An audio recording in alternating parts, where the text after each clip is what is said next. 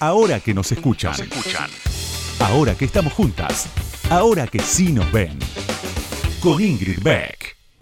Todas fuimos Mafalda, Susanita y Libertad. Entre Mafalda y Susanita. Así titulé la primera idea de proyecto que tuve siendo una joven socióloga. Era 1993, acababa de nacer mi hija Anita y yo, somnolienta y con los pechos estallados de hormonas, mirando a ese ser diminuto tan próximo como desconocido, tuve la certeza de pertenecer a una generación bisagra, una generación cuya experiencia de maternidad sería testimonio de un cambio de época. Mafalda nació en 1964. Kino vio antes que nadie que las transformaciones sociales del siglo XX venían de la mano de las mujeres y las niñas. En los años 70, en la escuela, aprendíamos Mi mamá me mima, pero nuestra historieta preferida, Mafalda interpelaba a su madre mientras cargaba el lavarropas. ¿Qué te gustaría hacer si vivieras? Mi amigo Cristian Alarcón arriesga. ¿Fue el primer varón feminista argentino? Pienso, seguramente fue el único capaz de hacerle decir a una niña de esa época que su madre era casi una esclava doméstica, que allá fuera latía un mundo repleto de injusticias y desencantos, pero vibrante. Mafalda fue inspiración y permiso para nuestra generación bisagra. Nos abrió la puerta a la conversación política, a la amistad cómplice con los varones capaces de percibirnos como pares, al humor como herramienta para iluminar los tonos grises que a veces adquiere la vida cotidiana. Nos mostró en sus viñetas que lo personal era político y que la injusticia social era tarea de todos y de todas, incluso de las niñas. Pero no hay Mafalda sin Susanita ni Susanita sin libertad. Susanita encarnó para siempre nuestra ilusión del amor romántico.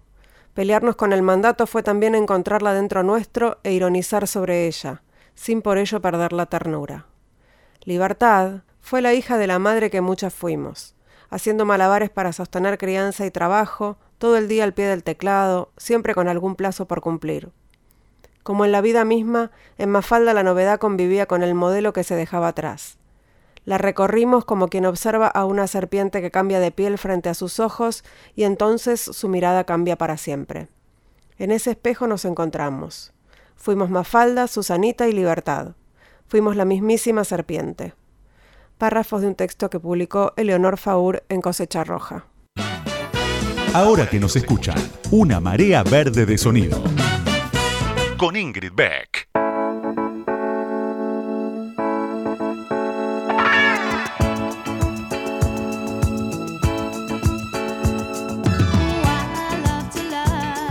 Buenas noches, bienvenidas, bienvenidos, bienvenides a este nuevo Ahora que nos escuchan de cuarentena, episodio 1000, 1500, no sé qué día es hoy, creo que estamos en octubre porque vuelan los plátanos y me hacen tener la voz más nasal que de costumbre. Eh, no puedo agregar nada, esta semana es una semana, vieron que hay idas y vueltas, subes y bajas en las vidas de cada uno y de cada una y en pandemia se nota más. Uno está como que te estás mirando todo el tiempo, todo el tiempo estás detectando qué estado de ánimo tenés, cómo salís en el Zoom. Bueno, es uno de esos días que voy a levantar con este programa y con ustedes del otro lado. Y enseguida, para levantar esta noche, Vamos a hablar con la periodista Soledad Barruti. No se, no se vayan, ¿eh? porque ya empezamos, ya, en este instante. Ahora que nos escuchan, ahora que vos me escuchás, te cuento algo más sobre la invitada de hoy. Ahí va.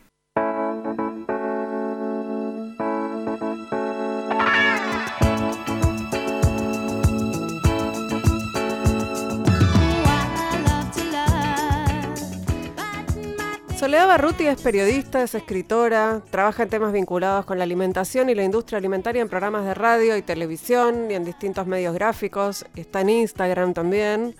Sobre esa temática también eh, da charlas en universidades nacionales e internacionales, hace ciclos en el, acá en Argentina y en el exterior, ahora por Zoom.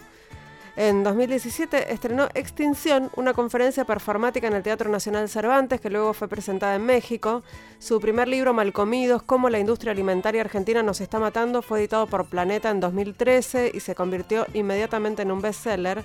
En 2018, también con Planeta, publicó el libro Mala Leche, el supermercado como emboscada, en la que en un viaje que empieza por la mochila de su hijo y la alacena de su casa, Barruti desnuda la comida ultraprocesada que nos venden y su publicidad.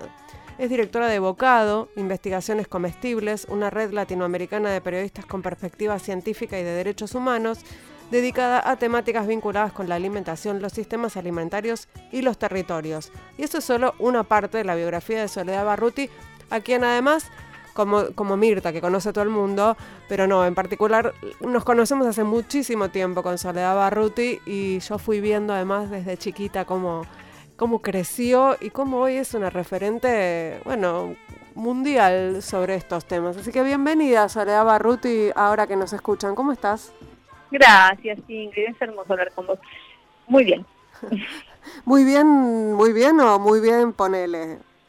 Muy bien, ponele, tomada por 22 millones y medio de, cosas que no paran de suceder, la verdad, como estamos viviendo, estamos atravesando el colapso. Medio que no nos damos cuenta y seguimos con normalidad y naturalidad, pero están pasando cosas horribles. Pensaba el otro día y hablaba con, un, con uno de mis dos hermanos, los ambos son científicos, y él decía que eh, era muy probable que sufriéramos otra pandemia en, no muy largo plazo por la relación sobre todo que tienen eh, los asiáticos con, con, los animales, ¿no? Con los animales y con, la, con, con cómo se alimentan de esos animales. ¿Vos coincidís con este pronóstico? Sí, no solamente los asiáticos. Salió hace poquito un, artículo en Nature que mostraba cómo a medida que íbamos reduciendo la biodiversidad y que íbamos eh, acelerando esta eh, esta destrucción de la única red de amortiguación que existe de las de, de, justamente todas estas pestes que es la naturaleza la vamos destruyendo y vamos soltando eh, todas estas estos problemas que después con los que después no sabemos qué hacer no en estos meses no solamente pasó esto de el coronavirus que nos tiene encerrados, sino además en Brasil, por ejemplo, se detectó una nueva cepa de gripe porcina en una de sus granjas industriales, en un frigorífico, en verdad, digo, hay emergentes por todos lados porque cada vez vamos extremando más las condiciones absolutamente deterioradas de los ecosistemas y eso es como acercarnos peligrosamente a cosas que no deberíamos estar cerca, ¿no? Y además acercar a los animales a, a nuestra, a nuestra vida urbana y después de Chapa encerrar miles de millones de animales en granjas industriales en donde eh, terminan como de ser caldo de cultivo de un montón de peces. Soledad, vamos a hacer un viaje sonoro, una travesía sonora en este programa. Esa es una de, esas, de las características que tenemos. Así que vamos a escuchar un audio que tiene que ver con justamente la, la qué pasa en la cuarentena o en esta especie de cuarentena, ya no sé cómo llamarla porque son más de 40 días, eh, y el sistema alimentario en tu propia voz y, después charlamos sobre eso. No, bueno, lo, que pasa con este sistema alimentario es que cada vez estamos más enfermos, ¿no? Y esto es, muy grave porque eh, podríamos estar comiendo comida y, sintiéndonos mejor. Eh, es bastante simple lo que decís, ¿no? No estamos comiendo comida no, estamos comiendo cosas que parecen comida, que creemos que son comida, pero bueno, como son cosas que uno mastica, eh, no te matan cuando las comes inmediatamente, entonces pareciera que los asimilamos como comida, pero la verdad es que si deconstruís los paquetes que hay en la góndola, te querés morir. O sea, estamos comiendo cosas comestibles que nos están erosionando la salud y que obviamente se vienen en estos paisajes tremendos que están todos incendiados y deforestados. Ahora, ¿cómo es este, digamos, porque cuando, cuando vos hablas de, de comer bien, digamos, entre comillas, o de comer comida, eh, y, uno, podría pensar que, por ejemplo, en esta pandemia, al estar todos en casa, empezaron a surgir algunas ideas de alimentos más caseros, ¿no? Eh, menos nocivos, menos empaquetados, pero la verdad es que la desigualdad estructural que se da en todos los ámbitos se da también en la alimentación, con lo cual parecen ser en algunos casos lujos. Eh, ¿La alimentación sana parece ser un, lujo o no? Sí, total. La alimentación sana yo la tomo como, como comida de verdad, ¿no? Después cada, cada sociedad, cada familia tiene como sus gustos y sus particularidades para hacer de eso distintas recetas, pero la idea es tener alimentos frescos a disposición, que sean seguros y que sean eh, como de temporada, ¿no? que estén nutricionalmente adecuados. Eso que parece tan pavo está totalmente negado para la gran mayoría de la población. Si vos acercás a los barrios periféricos a, la capital federal, eh, no hay ni siquiera verdulerías en muchos de ellos, ¿no? Entonces lo que hay son almacenes donde nuevamente lo que se ofrecen son cosas y la mayoría de las cosas son carbohidratos refinados, son distintas formas de harina, de azúcar, em, de como de nutrientes agregados, porque son cosas que de repente te venden un paquete que pensás que es cereal y son eh, eso, harina, azúcar y aceite con vitaminas agregadas. Eso obviamente se ofrece en distintos formatos, se ofrecen grandes marcas para los bolsillos como más eh, acaudalados y después se ofrecen marcas que, que solamente se desarrollan para, eh, para esos barrios. Ahora, es lo que terminan comiendo las personas. Y después está lo que mostró hasta ahora las encuestas que hicieron las, consultoras privadas, que en todo el mundo muestran lo mismo. Nosotros creemos que estamos cocinando mejor y comiendo mejor, pero en la mayoría de los lugares de los países del mundo aumentaron los paquetes. En Argentina hubo casos insólitos, tipo aumentó 860% el consumo de postrecitos congelados. Ah. qué sé yo, cosas así que ah, son, son raras y eso no tiene mucho que ver con el bolsillo, también tiene que ver con la relación con la comida, que la comida muchas veces pasa a ser un plan, sobre todo en lugares donde hay chicos, que es como, bueno, o sea, no puedes hacer nada, pero mira, te doy, no sé, este paquete de galletitas, estos caramelos, este, no sé, esta salida eh, virtual a un, a un local de comida rápida que llega a domicilio. Eso estuvo muy presente durante toda esta pandemia, de la que ya, o sea, las distintas personas que hicieron foco ahí eh, en estos estudios muestran que vamos a salir peor, no mejor, ni en relación a la comida ni en relación a la salud. ¿Qué hacen tan mal? ¿Por qué, ¿Por qué estás tan en contra? Te estoy haciendo una pregunta desde el sentido común, ¿no? Pero digo, ¿por qué no podemos comer un postrecito congelado? ¿Qué le va a hacer al nene? No, lo que muestran los eh, lo, que muestran los estudios que son los que seguían los que guían las eh, los que hacen los relevamientos más interesantes eh, para a mi parecer que son los de la Organización Panamericana de la Salud que remiten a eh, estudios que se hacen en cada uno de los países en donde la comida se vio modificada de una manera muy acelerada en los últimos años y pasamos de comer comida a comer productos ultraprocesados, es que a medida que van ingresando se va deteriorando la salud de la población. Eso es como una especie de, de, em, cosa que sucede, que se da y se replica en todos lados esta clasificación alimentaria que muestra que hay alimentos y después hay comestibles y que en realidad no debiéramos comer comestibles sino alimentos, eh, es una clasificación que está basada en estudios muy contundentes, que muestran que no es lo mismo para el cuerpo comer eh, artefactos de diseño que los alimentos con los que venimos evolucionando desde hace millones de años como especie. nosotros somos podemos ser como culturalmente súper interesantes, diversos y demás, pero somos cuerpos que tienen como un un periodo de, tiempo en, este, en, esta existencia y que vienen siendo alimentados y nutridos y, satisfechos por alimentos que están en la naturaleza de alguna manera, que después nosotros con la cultura intervinimos y desarrollamos en miles de variedades diversas. Ahora, son células vivas que alimentan a nuestros, a nuestros tejidos vivos, o sea que en algún momento estuvieron vivos, una planta, un animal, una semilla, son cosas que existían. Nosotros estamos con esas cosas fragmentándolas en moléculas que después reconvertimos hacia productos maquillados que nos hacen creer que estamos comiendo algo parecido a lo que está en la naturaleza. Por ejemplo, no sé, te aparece un yogur de frutilla. Ese yogur nunca tuvo una frutilla cerca, es colorante, es eh, perfume de frutilla, es eh, una especie de frutilla que aparece en el paquete que a vos te hace construir en tu cerebro una idea de que ahí estás comiendo una fruta, pero en realidad estás comiendo la como la reorganización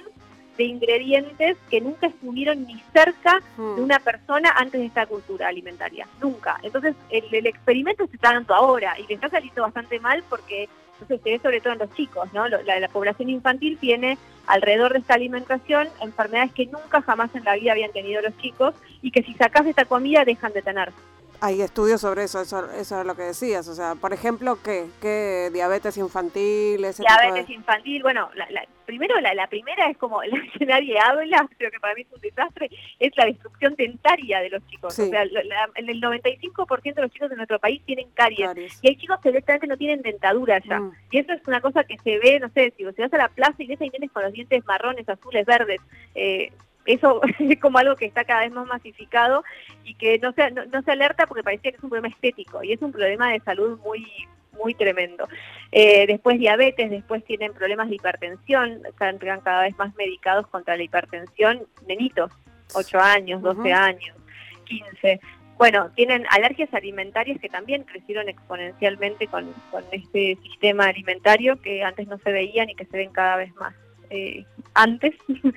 eh, es un catálogo de, sobre todo de como de enfermedades metabólicas que, que muestra que los cuerpos están siendo exigidos para procesar esto que la industria ofrece, que es por sobre todas las cosas de vuelta azúcar, harinas refinadas, que es otra forma de azúcar, aceites industrializados, que son absolutamente inflamatorios, y eh, aditivos con los que maquillan todo esto que nunca fueron probados siquiera en, un público infantil. Y cuando pones la lupa en cada una de estas cosas, el combo es atroz. Estamos conversando aquí en Ahora que nos escuchan con Soledad Barruti, que es periodista, es especialista en temas que tienen que ver con la salud, con la alimentación, con el medio ambiente y vamos a seguir charlando con ella enseguida después de escuchar a Mon Laferte. Ya volvemos. Ahora que nos escuchan, nos escuchan.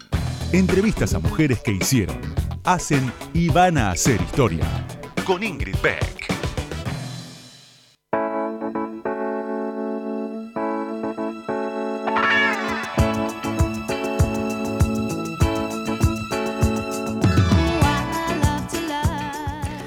Ahora que nos escuchan, estamos conversando aquí en Radio con Vos con Soledad Barruti, seguíamos charlando en la pausa porque el tema es absolutamente apasionante y, un poco terrorífico también.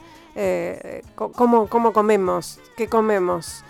¿Cómo mal comemos? Sería la, manera de, referirnos a lo que hacemos. Y vamos a escuchar eh, un audio que tiene que ver con, con la publicidad ingredientes, lo más importante que hay que hacer cuando uno compra empaquetado, que es algo que en Argentina hacemos un montón, es leer la lista de ingredientes. Y nosotros no hacemos eso, nosotros nos basamos en lo que está en el frente del paquete, nos tentamos con eso, nos dejamos hipnotizar por la publicidad, que es lo que es el frente de un paquete, y terminamos llenándonos de cosas que no son lo que dicen ser. Justo sobre, este tema estábamos hablando en la pausa, ¿no? La importancia de leer lo que, tienen los alimentos y cuánta información nos ocultan respecto de qué tienen esos em, empaquetados. Pero yo lo que pensaba también en relación con esto es, es somos como hormiguitas frente a un elefante, ¿no? Diciendo estas cosas. ¿Vos cómo, te sentís en relación con eso? es como si estuvieras, es una, una vocecita frente a un, a un megáfono inmenso. Sí, es un, y es un megáfono que, sobre todo opera desde un lobby muy profundo y en nuestro país de una manera muy grave. no sé, yo le estoy trabajando desde Bocado, que es, un, es como una plataforma, que además es una red de periodistas en realidad que hicimos, de periodistas que trabajamos en estos temas y es de toda Latinoamérica. Y realmente lo que, lo que termina siempre pasando es Argentina no solamente es el lugar en donde no se están dando estos debates, sino que es el país que actúa, por ejemplo, como lobista para que nosotros no puedan rotular, que es lo que están haciendo, no sé, boicoteando las leyes de Uruguay, boicoteando las leyes de Brasil. Es muy impresionante. Y, eso se da porque, porque somos un país, eh, primero que es muy básico y que tiene una muy mala relación per se con la comida. Yo antes del avance de la industria alimentaria, como, como estamos viendo, que fue sobre todo a fines de los 90 y en, los años 2000, donde realmente el desplazo de la comida eh, pasó a ser como casi total en muchas casas. Eh, de todos modos, la, alimentación es muy básica. que hay gente que come carne, eh, con papa, tomate, como esas son las verduras. y yo creo que ahí hay un problema, porque hay una eh, hay una especie de reconciliación que hacer con los alimentos para entender nuevamente que es comida de verdad y reclamar políticas alimentarias que nos permitan el acceso a esos alimentos que hoy no están negados para la mayoría de la población y al mismo tiempo la información en los frentes de los paquetes, eh, la información discriminada para que no estemos avasallados por esta publicidad de la manera en la que estamos. Eh, no sé, las políticas que limiten y que impidan que a los pibes se les pueda publicitar cualquier cosa. Es una cosa brutal, digo. Mm. Nosotros a principios de este año teníamos toda la ciudad empapelada con eh, chocolatada que decía, si no comes la comida no importa, pero acá tenés la chocolatada. Y tipo, ese producto es un 75% azúcar. Mm. Realmente está mal lo que hacen. Sería el lobby de la publicidad, el lobby de las industrias, el lobby de todo. O sea, es, Sí, es el lobby también de la verdad, de la industria de la nutrición, que en muchos casos viene de la mano, porque quienes son las, principales voces que defienden o que se posicionan en contra de un rotulado control alimentario en nuestro país.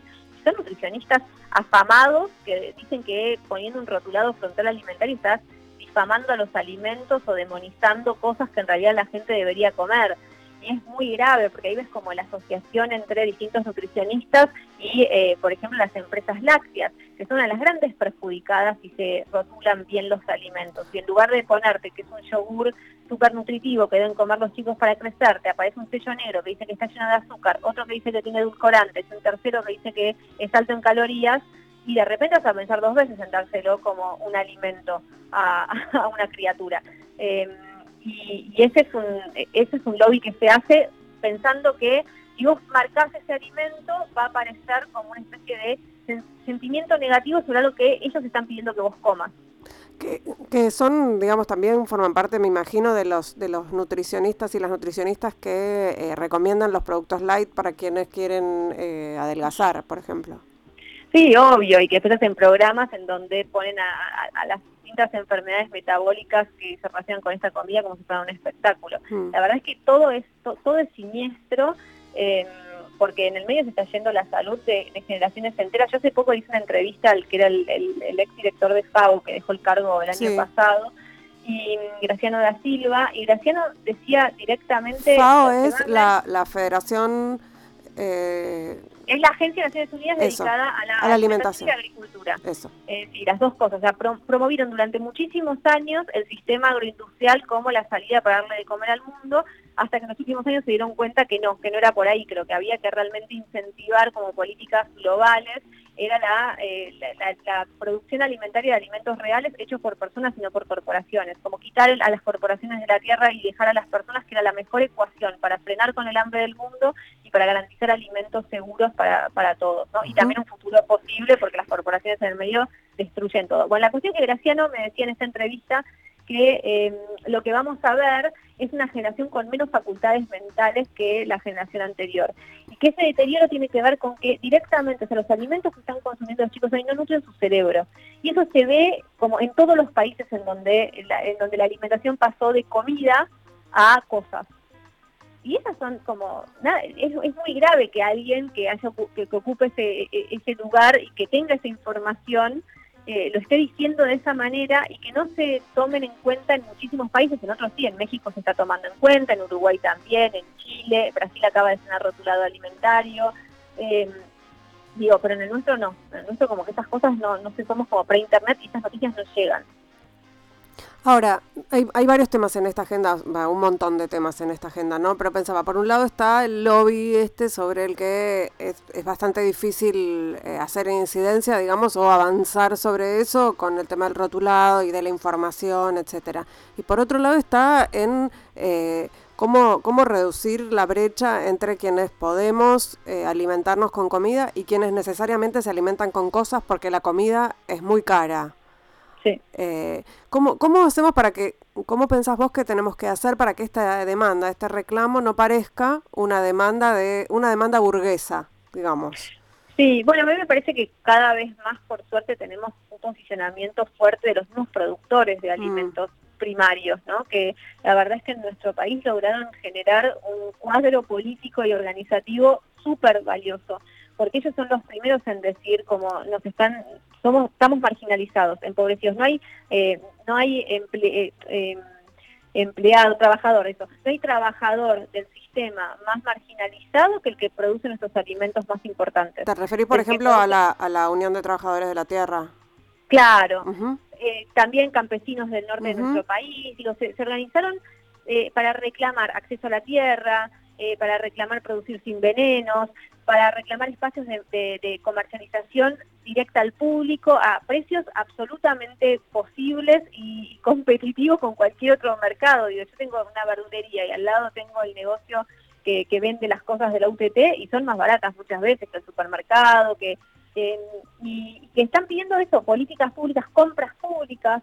El Estado como comprador puede privilegiar a productores de alimentos de verdad y no a...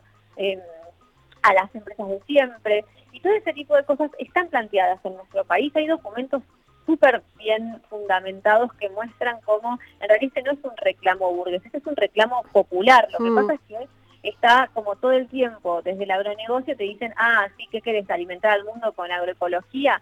Sí, es lo que dice FAO, ¿eh? que el mundo se puede alimentar y se debe alimentar con agroecología. Es lo que dice eh, cualquier documento sobre cambio climático, por ejemplo, hoy en día. Que mientras sigamos perpetuando el agronegocio, no solamente nos vamos a morir de, de vamos a morir de hambre, porque va a haber cada vez más menos espacio y menos posibilidades productivas para la Tierra, para, para, esto que somos, este planeta que es finito que se está como explotando por, por encima de sus límites geofísicos desde hace muchísimos años. Eh, entonces, lo que, lo que me parece es que en nuestro país tenemos el poder también de comunicación en manos de actores que repiten una y otra vez verdades máximas que solo corresponden a su terraplanismo empresarial. Mm. Nada más. cuando las pones en, la práctica y cuando las, nada, las, pones en debate con, eh, con lo que realmente sucede en la, construcción de evidencia, no tiene ninguna para repetir estas cosas, ninguna. Entonces, de manera de comer al mundo, ajá, lo dice quién, el señor que es presidente de la Sociedad Rural de Argentina. Buenísimo. Sí, pero además lo estamos viendo, los incendios nos están mostrando los efectos del agronegocio en, digamos, más cerca imposible. Se está quemando todo, se está quemando gente, se están quemando casas, se están quemando ciudades enteras. Sí, sí, pero no lo, pero no sé, no sé, como la verdad es que si se, si se quiere leer, ellos lo leen como, como si fuesen víctimas del mismo sistema. Mm. Eh, eso es lo que, o sea, pasa en todos lados. La ministra de, de, Agricultura de Brasil la semana pasada se quemó, el, Pantanal se está quemando, es el humedal más grande del mundo y uno de los lugares de más biodiversidad del planeta. Es tan trágico como la quema del Amazonas que vivimos hace pocos meses. Y ella decía, no, en realidad las vacas hacen un favor a todo esto, porque las vacas queman el, el, suyal que, que, si no se incendia. Y es como... Eh, la justificación... estamos viviendo. Eh, me interesa, Sole, que hablemos un poco de, cómo se cruza todo esto. Hablamos un poco de, los chicos y de, de, los niños y de las niñas, pero me interesa eh, cómo se cruza todo esto con, con el tema de los cuerpos, ¿no? Y tengo algo para que escuchemos al respecto.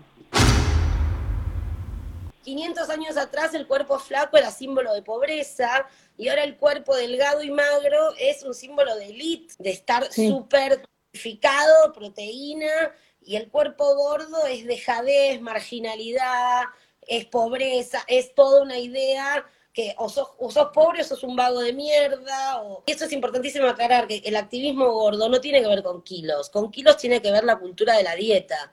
En el activismo no hablamos de cuánto tenés que pesar, nadie pesa a nadie. Se habla de cómo tiene que tratar una sociedad a los cuerpos diferentes, cómo hablarles, cómo tratarlos, cómo enseñar a comer. Eh, la cultura de la dieta te, trata así, ¿entendés? Eh, entonces no tiene que ver con no puedes adelgazar si necesitas bajar de peso porque te querés sentir más cómodo. No tiene que ver con eso, tiene que ver con cómo nos tratan y la frustración de los médicos porque su método no funciona. Porque es mm. imposible, porque la gente lo sostiene por un tiempo y después lo deja y vuelve a engordar. Y la prueba somos todos los gordes del mundo. Estábamos escuchando a señorita Bimbo eh, en un diálogo con vos y, quería una, reflexión tuya sobre esto, sobre, sobre los cuerpos, sobre cómo, cómo esta alimentación o estas cosas que comemos eh, también producen esta frustración sobre los cuerpos hegemónicos, ¿no? Sí, esto, esto eh, un, problema gigante en la medida en la que nosotros identificamos que el problema de este sistema alimentario o de, esta forma de comer eh, es la obesidad. ¿no? Entonces la obesidad pasa a ser eso que se subraya como lo que hay que combatir. Hmm. Fíjate que todas las campañas, inclusive las más bien intencionadas, de lo que te hablan es de la obesidad, como si los cuerpos patologizables fueran los que engordan y los cuerpos que se mantienen sanos son los que están dentro de los parámetros de peso.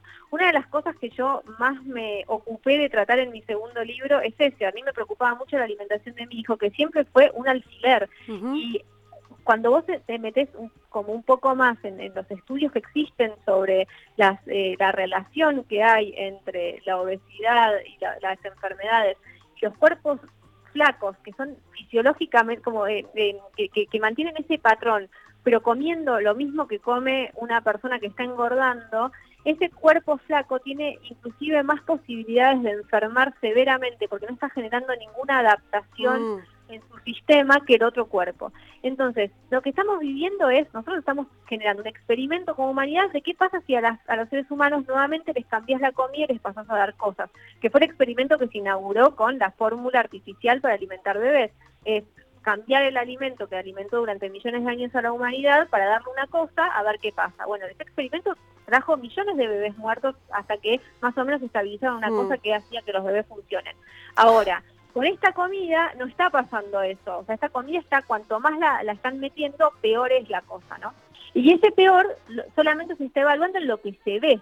Ahora, lo que no se ve es muchísimo más grave. Y muchas veces eso que se ve son cuerpos adaptados de una manera muchísimo más saludable, para decirlo de una manera que va como a estallarle la cabeza a un montón de, personas que, son muy gordofóbicas, ¿no? Porque de verdad hay algo, eh, hay algo muy tremendo en eso. O sea, se patologizó la forma que tomó, que, que toman algunos cuerpos y otras, cuando en realidad eh, son muchísimas las personas delgadas que están en, problemas y en, problemas mucho más serios. Lo que hay que pensar es esto, o sea, cuál es la capacidad de nuestros cuerpos de enfrentarse a este desafío enorme que les da el sistema alimentario. Y la verdad es que es bastante bastante buena por un lado, porque decís, ah, sobrevivimos, pero por otro lado es bastante tremenda cuando estamos enfermando. Y patologizar a una parte de la sociedad y, y, dejar como tranquila a la que no engorda, solamente genera eh, una especie em, de, de, culpabilización y inclusive como de, eh, estigmatización y de, eh, de, despreocupación en otro lado. Em, la verdad es que es brutal lo que se, lo que se ve, inclusive en el armado de políticas públicas. Esto es algo que por suerte se está empezando a revisar. Por ejemplo, cuando Chile sacó su ley de rotulados alimentarios, Chile rotuló azúcar, calorías, grasas agregadas y no me acuerdo qué otra cosa. Eh, y lo hizo, y sal. Y lo hizo para, eh, como una campaña contra la obesidad, ¿no? Mm. Eh, México ahora, si bien no deja de tomar eso como parámetro, incorpora cosas que normalmente son incluidas como herramientas de la dieta, tipo los edulcorantes. Y lo sé que dice, esto no está bueno, no sé bien, o sea, hace daño a los niños, no te habla de peso, no te habla, te habla de que estas cosas eh, producidas como artefactos comestibles te van a enfermar, no porque te van a engordar, porque no son comida, ¿entendés? Porque tienes que sacarte de encima ese tipo de cosas. Sí. Eh, tenemos que aprender un montón como sociedad eh, cómo nos relacionamos con la alimentación más allá de los kilos y Argentina es particularmente una sociedad que está muy metida ahí, ¿no? Que pone mucho el foco en eso. Vamos a ir a escuchar un vamos a escuchar un tema que se llama I'm on Fire justo eh, que viene muy a cuento de la época en la que estamos viviendo. Y seguimos charlando un ratito más con Soledad Barruti aquí en Ahora que nos escuchan en Radio con Vos. No se vayan. Ahora que nos escuchan con Ingrid Beck. Hasta la una.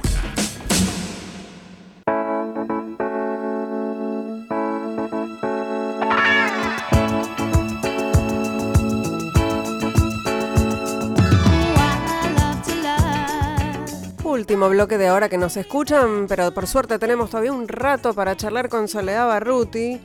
Y pensaba en relación a lo que hablabas con Bimbo y a lo que conversábamos sobre los cuerpos, ¿cómo se cruzan para vos eh, los temas de la alimentación, de la comida, de la alimentación, del, medio ambiente, con los feminismos? ¿En dónde ves ese cruce de, de activismo? Perdón, se, se, cortó un cachito. ¿Con el activismo?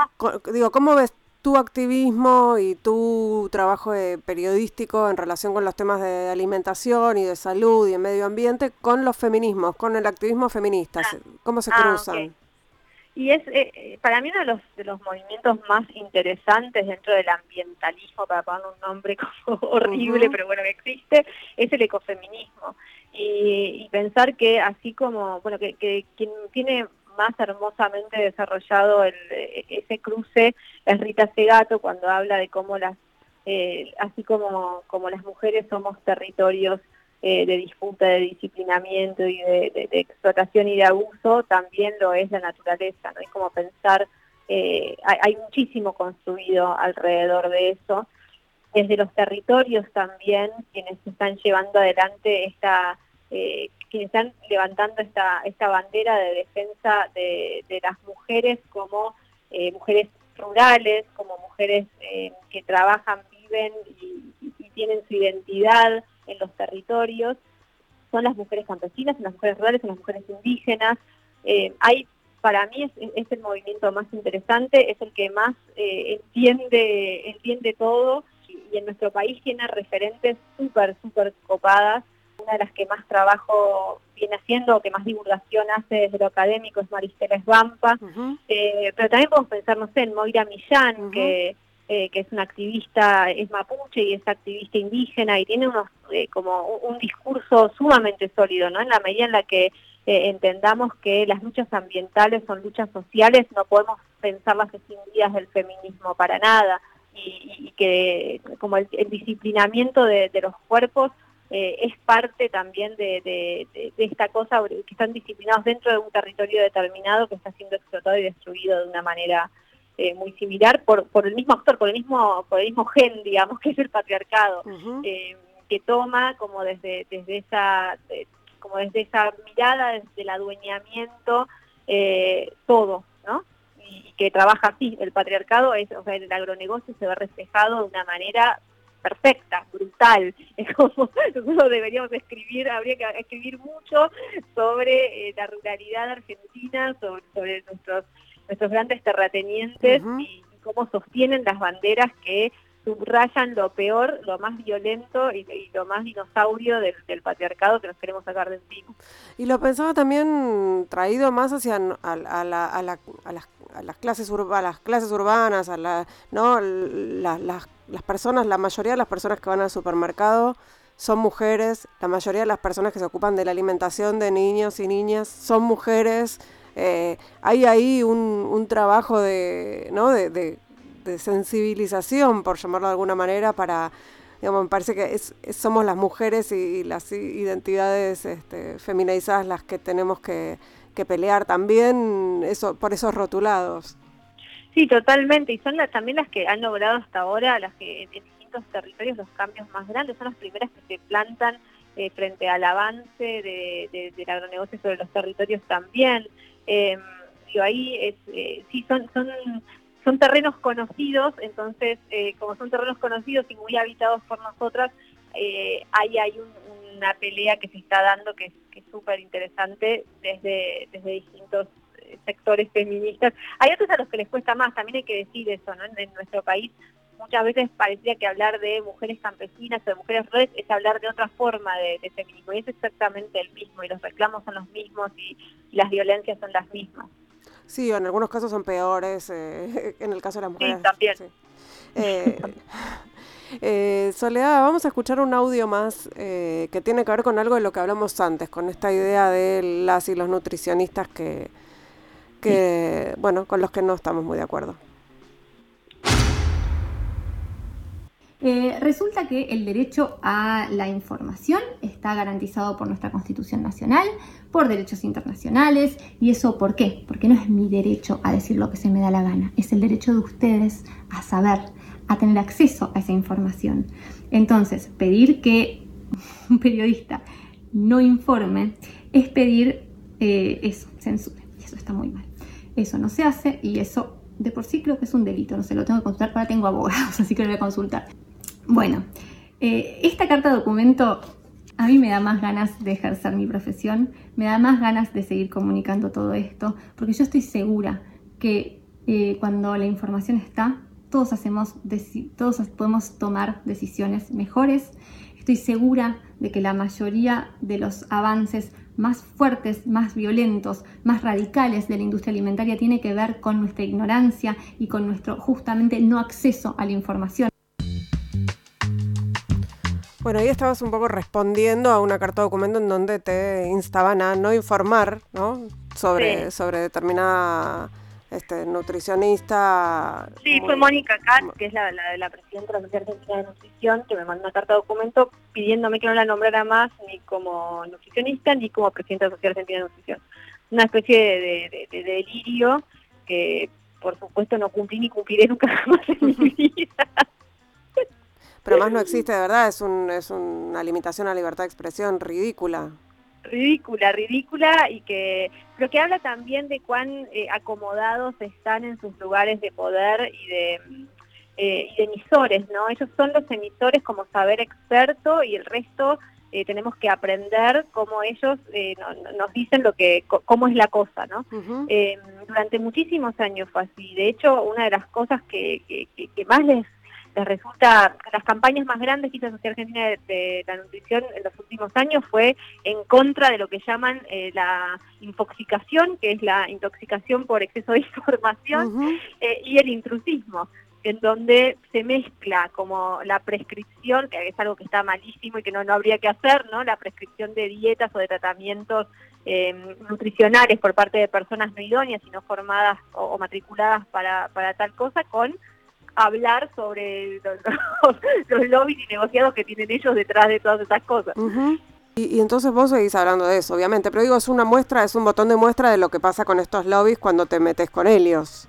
Sí, también la verdad es que cada vez que, no sé, que, que, eh, que, una, que me hicieron una nota en algún medio así como más grande, siempre aparecen eh, pedidos de censura, eh, exigencias y, repudios. No sé, me acuerdo cuando en la, en la revista La Nación hubo tres cartas de lectores publicadas en contra de esa, de, esa nota. ¿Y qué habías dicho? ¿Qué, era, ¿Qué era lo, lo escandaloso? lo todo. Es, todo, es todo, es mi persona. No, porque además hay algo, obviamente, ahí hay, eh, o sea, el, las expresiones mega machistas. Ahora hace poco sacaron, eh, Matías Lonconi sacó una nota en, en su medio, Pichos de Campo, en donde me hizo una entrevista que luego tomó e intervino con distintas eh, como reflexiones sobre mi persona, y el título era ¿Por qué eso le daba rutis irritantes? Ah. o sea, tranqui todo ese tipo de cosas eh, ocurren también, no ocurrirían seguramente, de hecho no ocurren con otros periodistas, no sé, con Darío Aranda, con Patricio y con otros periodistas que tocan estos temas, ¿no? Eh, pero conmigo les ocurre de una manera muy, muy fuerte. Eh, Soledad, no, nos queda mucho tiempo, pero me gustaría saber por qué empezaste a ocuparte de estos temas. Un poco por curiosidad, por intriga, porque me parecía que ahí había algo que me interesaba saber, y después porque me contraenganché con que en el sistema alimentario y alrededor de cómo se produce eh, la comida está organizada nuestra vida desembocan los conflictos de época más importantes que tenemos, ¿no? desde la destrucción de, los territorios hasta la explotación de nuestros cuerpos y como es la expresión más eh, más interesante del capitalismo, me parece, para mí, ¿no? es realmente donde hay más, eh, donde resulta todo como hasta más encantador y más inofensivo y resulta ser una película de terror que cada vez que abrís una puertita no dejas de sorprenderte de lo monstruoso que es lo que construyen en nombre de la alegría, la nutrición y el futuro de la humanidad. Eh, me, parece interesante cómo lo decís, porque si no parece a veces que, vuelvo sobre el tema, ¿no? Parece que fuera una demanda, un reclamo de eh, que todos podamos hacer pan con masa madre. Eh, y, estamos hablando de, la, de, lo, de lo destructivo de un sistema, no estamos hablando de hacer pan con masa madre. Entonces, eh, por ahí es interesante reafirmarlo una y otra vez para que quede claro. Y, Yo creo que ahí también están haciendo, para, para que no para, que no quede con masa madre, además de la Unión de Trabajadores de la Tierra, del movimiento de campesinos eh, del norte de nuestro país, de los, movimientos mapuches, un montón de movimientos que hacen, que, que muestran cuál es el impacto real de este sistema alimentario. Creo que también hay, hay eh, toda esta oleada de jóvenes que se agruparon en distintas organizaciones de jóvenes por el clima, eh, por ejemplo, que la verdad es que hacen una, una explicación perfecta de, de, esto, ¿no? De mostrar que em, está muy lejos de ser un problema de, de, la, de, no sé, de las clases medias urbanas, realmente el problema es eh, de, todos, de todos, de todas, es transversal, no hay nadie que se vaya a salvar, aunque por supuesto quienes van a verse perjudicados en primera instancia son las personas más vulnerables, los más pobres y los que viven cerca de los territorios en primera persona, que son las personas rurales y demás. Pero después nos va a agarrar a todos, o sea, el fuego nos va a venir igual, más tarde o más temprano nos va a llegar. ¿Hay algún país modelo en, en este sentido, digamos, modelo de políticas públicas en relación con, con la alimentación? A mí me gusta lo que está haciendo México, me parece que está haciendo algo como bastante jugado, algunas de las cosas que hizo Chile me parece que están buenísimas, Brasil hasta el gobierno de este demente había hecho cosas espectaculares también, eh, creo que se pueden tomar de distintos lugares. Lo que pasa es que todo siempre es sobre el mismo sistema económico mm. que hace que se sostengan de todos modos las expresiones más destructivas de, del sistema, ¿no? O sea, el, agronegocio sigue y en la medida en la que el agronegocio siga, vamos a seguir envenenándonos por más de que el gobierno de turno le compre más canastas o más bolsones a los productores de la tierra eh, que trabajan con agroecología.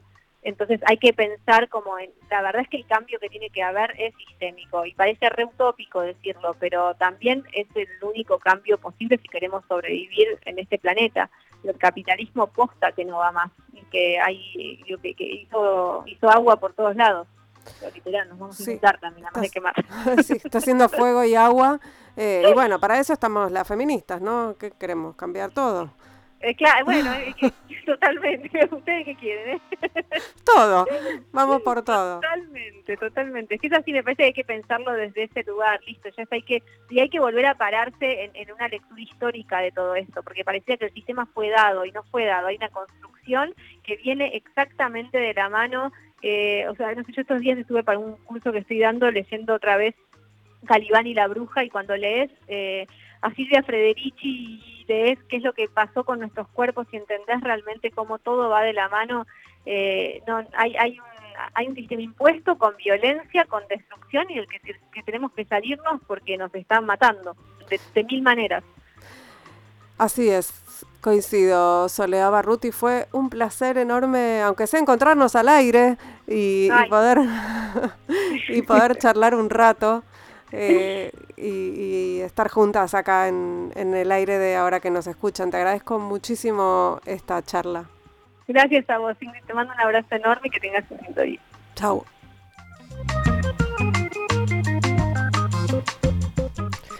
Hicimos, ahora que nos escuchan, en la operación técnica Lucas Rodríguez Perea, en la musicalización Sergio Ciriliano, eh, en las redes Laura Petraca y en la producción Noelia Rubenbach. Esto ha sido todo por hoy, queridos, queridas, querides. Nos reencontramos el próximo miércoles a la medianoche aquí en Radio con Vos.